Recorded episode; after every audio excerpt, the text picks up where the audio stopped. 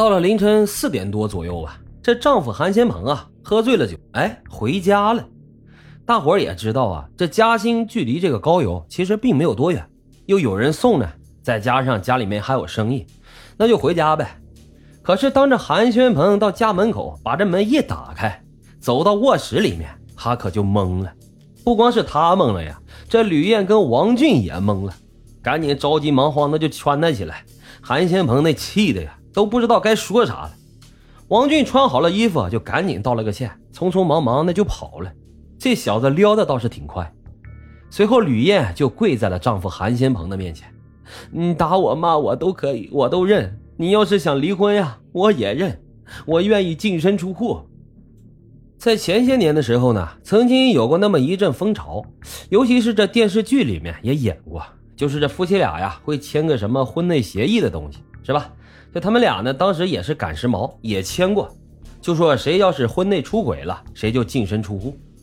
吕燕这么一说，那韩先鹏当时也正在气头上，离，马上就离。俩人就把这婚给离了，所有财产呢都归韩先鹏，韩先鹏呢也给吕燕拿了十万块钱的生活费。后来这俩人啊，那就各过各的呗。突然有一天，这吕燕呢遇到了以前在他们厂子里面打工的一个搬运工，叫做陈芬。这陈芬啊，就跟吕燕说：“嫂子啊，可有日子没见着你了。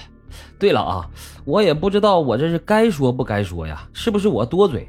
反正就是韩总的身边啊，突然最近多了一个四五岁的小男孩，他们说是抱养过来的。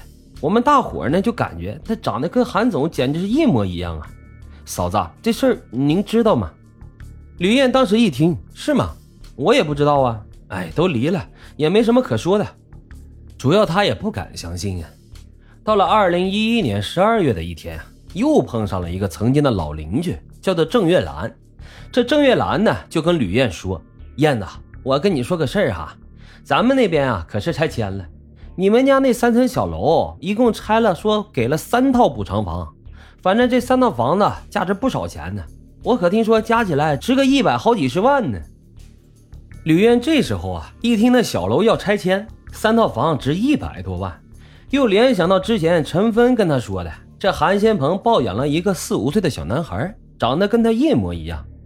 如果说这小男孩是韩先鹏的亲生儿子，那么在我们的婚姻里面，这第一个出轨的可就不是我吕燕了，而是他韩先鹏啊！应该净身出户的是他。二零一一年十二月十三号下午四点钟，这吕燕就租了一个马自达。这在江苏很多地方啊，这玩意儿都叫马自达，其实也就是那三轮车。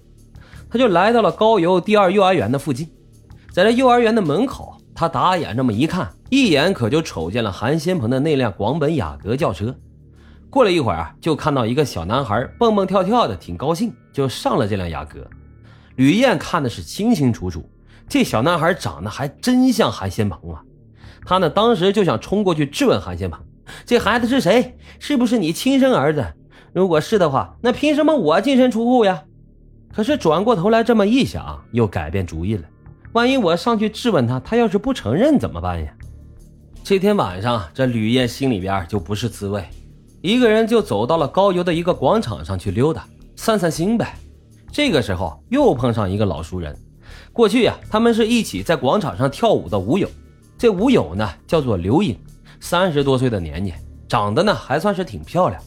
这李颖一看见吕燕，哟，燕子呀，这可有一两年没见着你了，你干嘛去了呀？吕燕这时候心里正憋屈着呢。原来她跟刘颖的关系也不错，就把这几年这些事儿，汤汤汤这么一说。刘颖听完之后，就替吕燕生气，替吕燕着急。哎呀，我说燕子呀，你怎么能过得这么窝囊呢？啊，那小男孩长得跟他韩先鹏一模一样，那肯定就是他儿子呀！我一定要替你讨回公道，最起码那房子你得要回来一半吧。可吕燕就说了：“刘颖啊，我就想要，可我也没办法呀。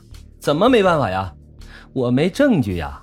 这么着，作为姐妹啊，我也不能让你干着急，我来给你想想办法。”吕燕呢，也就是听听，那毕竟好几年都没见面了，人能给你想什么办法呀？